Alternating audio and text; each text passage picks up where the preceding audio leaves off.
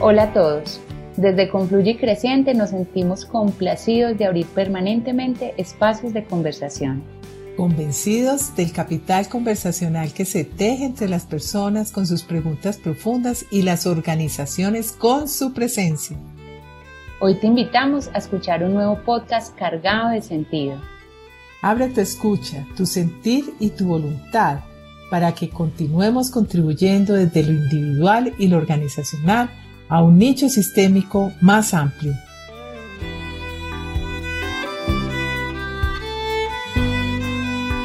Desde Concluye y Creciente venimos comprometidos con un propósito superior de humanidad. Y uno de los temas centrales desde los cuales generamos movimiento tiene que ver con el liderazgo. Inspirados en la gerencia conspirativa de la biología cultural que propone Humberto Maturana, y también con base en la teoría Udioto Charman, que propone un liderazgo de futuro emergente que pase de los ecosistemas a los ecosistemas, hemos orientado nuestros acompañamientos en las esferas organizacionales e individuales. Hoy queremos hablarles de un liderazgo que tiene como responsabilidad cerrar las brechas que hemos heredado como humanidad un liderazgo que aplica no solo para aquellos que son denominados líderes en las estructuras organizacionales o en las instituciones, sino un liderazgo que parte también de la capacidad que tenemos cada uno de nosotros como seres humanos de hacernos cargo de nuestra forma de vivir. Un liderazgo emergente. Para ello, queremos en principio, con Ana María Estrada de Confluye, ampliar la mirada sobre un concepto traído de la biología cultural, que es la gerencia conspirativa. Anita, bienvenida y qué rico que nos cuentes un poco sobre esta invitación que se nos hace en una declaración que parece ser el fin del liderazgo como tradicionalmente lo hemos venido viendo. Entonces, bienvenida y adelante. Sarita, muchas gracias. Y tan bueno que estamos hablando hoy de este tema de liderazgo.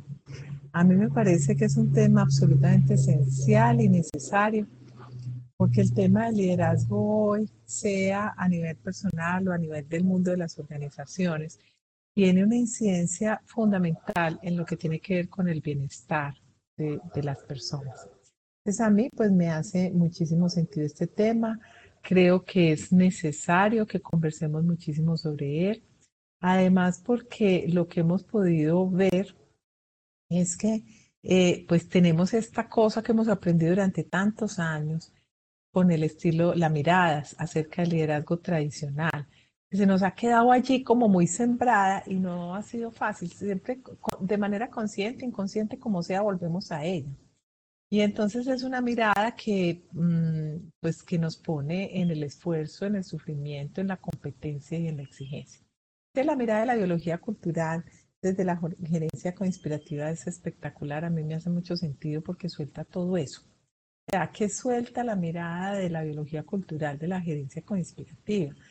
Suelta como esta sensación de tener todas las claridades como líderes de poder orientar a los equipos y decirles, vea, por aquí es. Eso me parece de una exigencia impresionante para los líderes y además me parece agotador porque pues realmente lo que estamos viendo hoy es que las claridades van apareciendo en el caminar y no hay como tener todas las claridades ni como decirle a un equipo, vea, vamos para allí, pues vamos caminando y vamos viendo a ver cómo se nos va encontrando.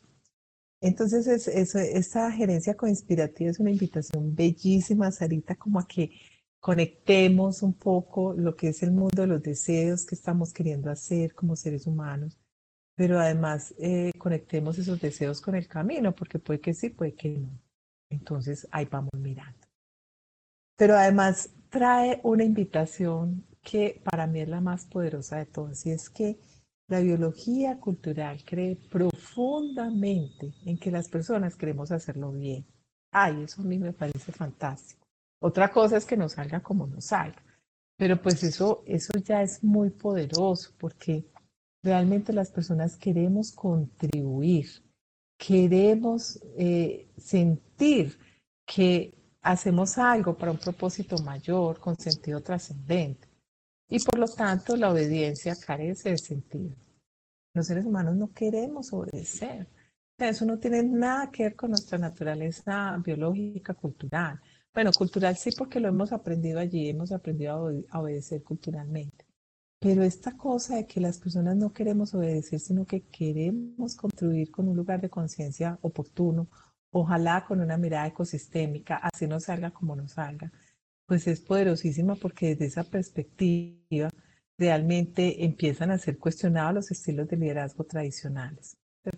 Es decir, un líder hoy no tiene por qué sentirse responsable de inspirar a su gente porque el motorcito de la inspiración ya lo veíamos nosotros en Creciente de manera muy bella con el emprendimiento.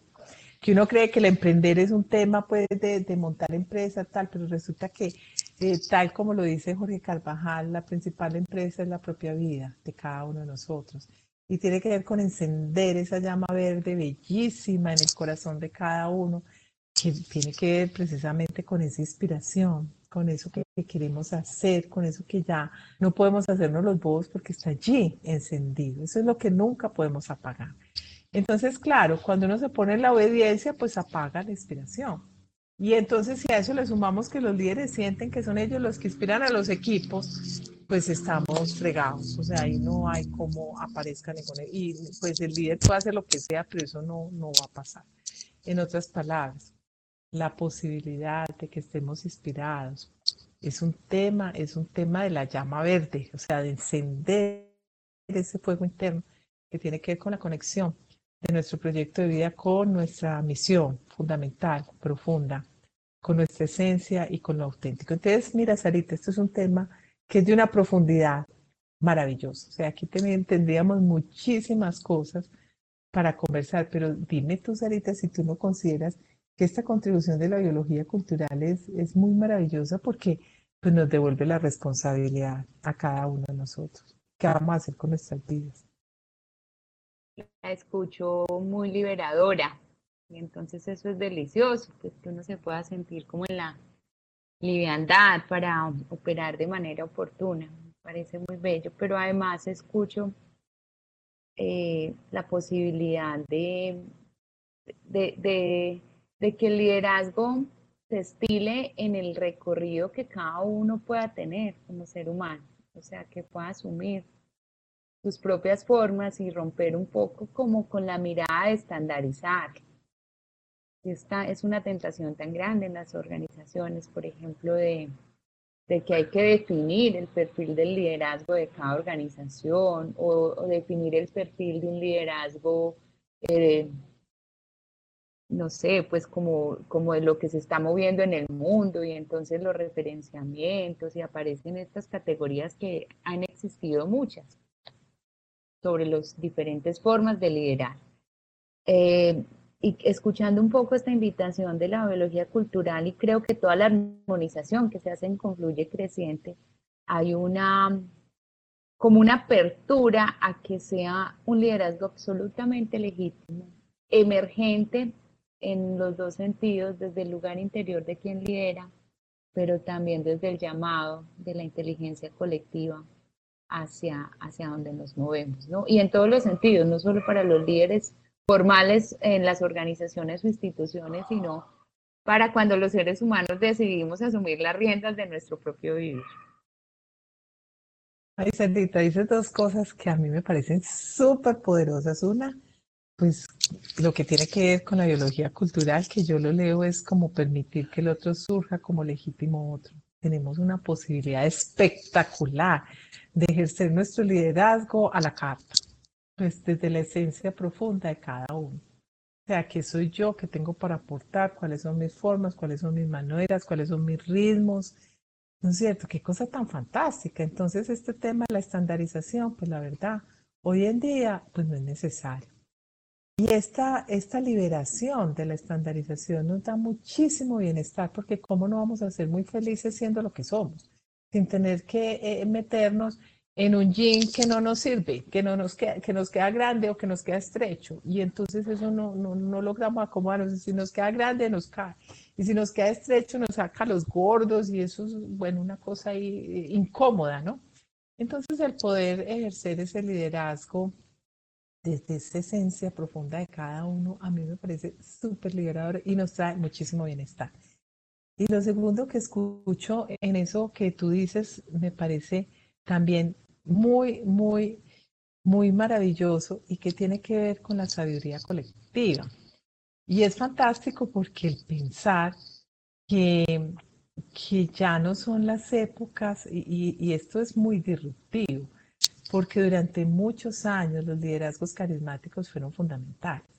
Entonces uno seguía a unas personas que uno legitimaba, pues tenían un liderazgo carismático, una presencia, una cosa. Uno miraba a un ser humano, uy, tan, tan inspirador, y entonces, y resulta que ya hoy en día el tema del liderazgo está es precisamente en la unión de todos, en, en esa posibilidad de juntar voluntades diversas eh, alrededor de un propósito superior. Entonces es un cambio absolutamente disruptivo, pero maravilloso, porque además termina, o sea, haciendo eso que en ese camino estamos de, responsabilizarnos, de implicarnos, de, de, hacernos cargo, porque cuando yo no tengo que mirar al líder para que diga a ver qué es lo que hay que hacer, sino que tengo que preguntarme, bueno, ¿y yo, yo qué pienso? ¿Yo cómo veo la cosa? ¿A mí qué me parece? cuál es mi contribución, yo qué voy a poner acá en función de que en la conversación para que entre todos vamos caminando y vamos definiendo. E, e, es ahí cuando uno encuentra su máxima contribución. Y uno despierta, porque uno anda como todo acomodado por ahí esperando a que el otro diga qué es lo que hay que hacer, todo tranquilo. Y si sale bien, pues maravilloso. Y si no, pues, ah, ese es el líder el que tiene que, ah, pues eso es el líder. No, aquí somos todos. O sea que bienvenido este nuevo momento de estos liderazgos colectivos que nos mueven del lugar, que nos, nos invitan a hacernos cargo con fuerza, con potencia, haciéndonos responsables de estos mundos que estamos creando con nuestro movernos, en lo que nos hace ruido y en lo que no nos hace ruido.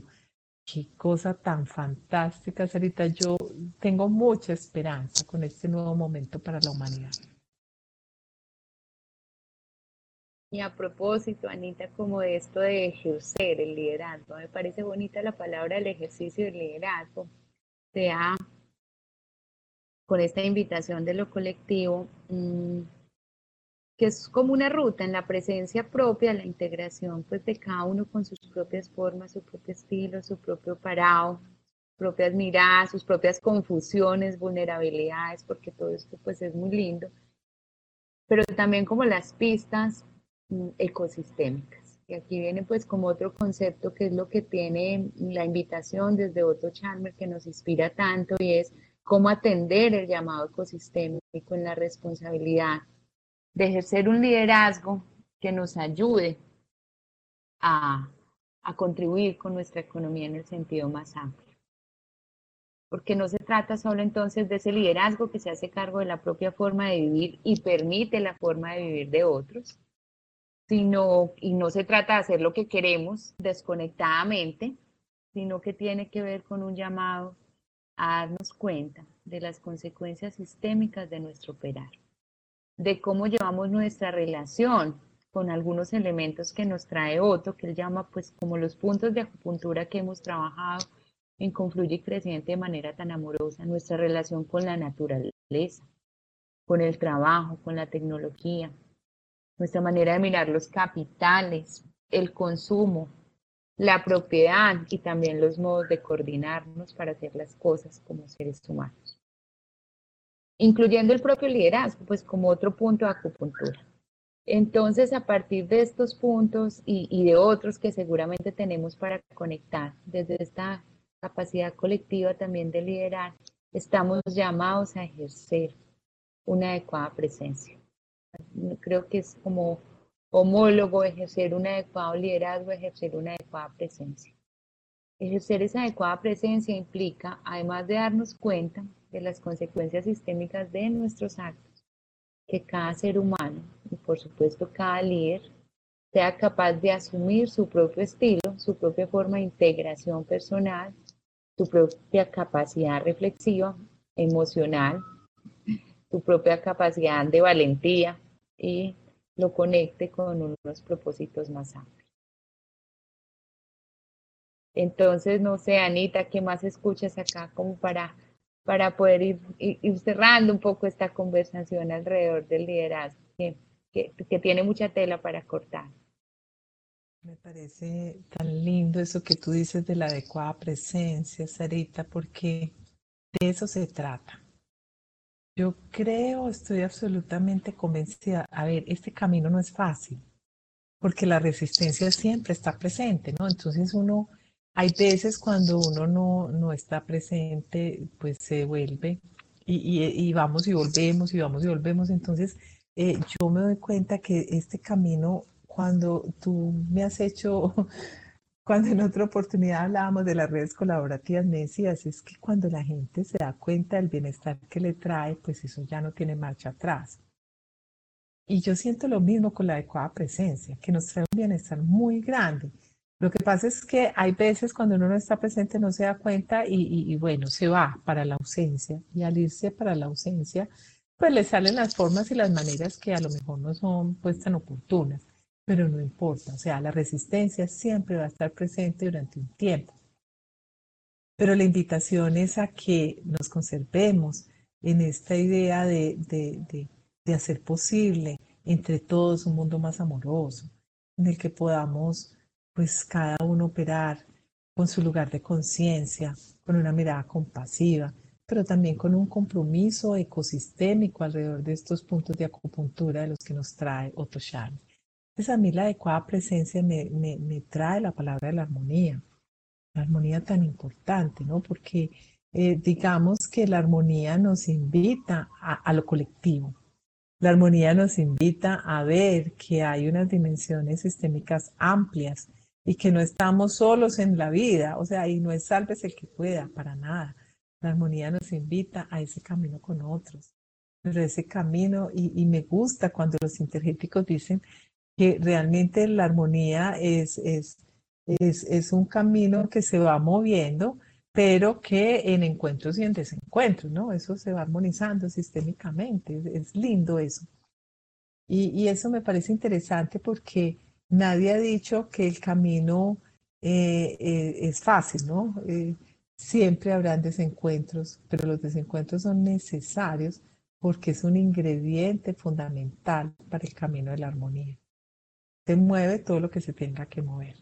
Entonces esa adecuada presencia nos trae esa invitación y en uno de los puntos de acupuntura de los que habla Otto, que es el liderazgo, y como ese es el tema de nuestro podcast hoy, eh, nos trae precisamente a que tengamos la valentía de revisar permanentemente y comprometernos con ese trabajo con nosotros mismos para que realmente podamos tener, regresar rápidamente esa adecuada presencia que es la que nos permite que esa mirada amorosa surja, que podamos caminar con otros, que podamos tener esa, incluir esa diversidad, o sea, vivirla plenamente, aprender de todo este camino diverso y amplio. Eso tiene mucho que ver con esa adecuada presencia, pero también de que podamos mm, ampliar cada vez nuestro entendimiento, como diría la biología cultural, mi amado maestro Matulano, ampliar ese entendimiento alrededor de la clase de seres que somos, porque finalmente somos seres amorosos. Así que qué bueno un liderazgo que traiga lo amoroso, que traiga la, la máxima contribución a un propósito superior, que traiga un compromiso amplio con la mirada ecosistémica que nos, a la que nos invita eh, nuestro amado también Otto Scharmer, que nos ha que ha sido pues tan inspirador en este camino. Y bueno, Sarita, no sé si se te ocurre algo ya para, para cerrar. Si quisiéramos cerrar con una, una, una, frasecita que se me aparece como en, en, la circularidad que tanto nos gusta, porque es que todo está conectado y es algo así como si ejercer la adecuada presencia con todo lo que implica nos invita a a conectar. Entonces, el, el liderazgo, asumir el liderazgo, asumir el liderazgo implica ejercer la adecuada presencia. Y en la medida que ejercemos la adecuada presencia, estamos haciendo un trabajo de liderazgo gigante. Es como una conexión. de ida y vuelta. Maravilloso, Sarita, esa frase para terminar. Muchas gracias por esta conversación tan disfrutada. Gracias a ti, Anita, y esperamos que todos la disfruten y eh, se conecten con esta invitación tan amorosa.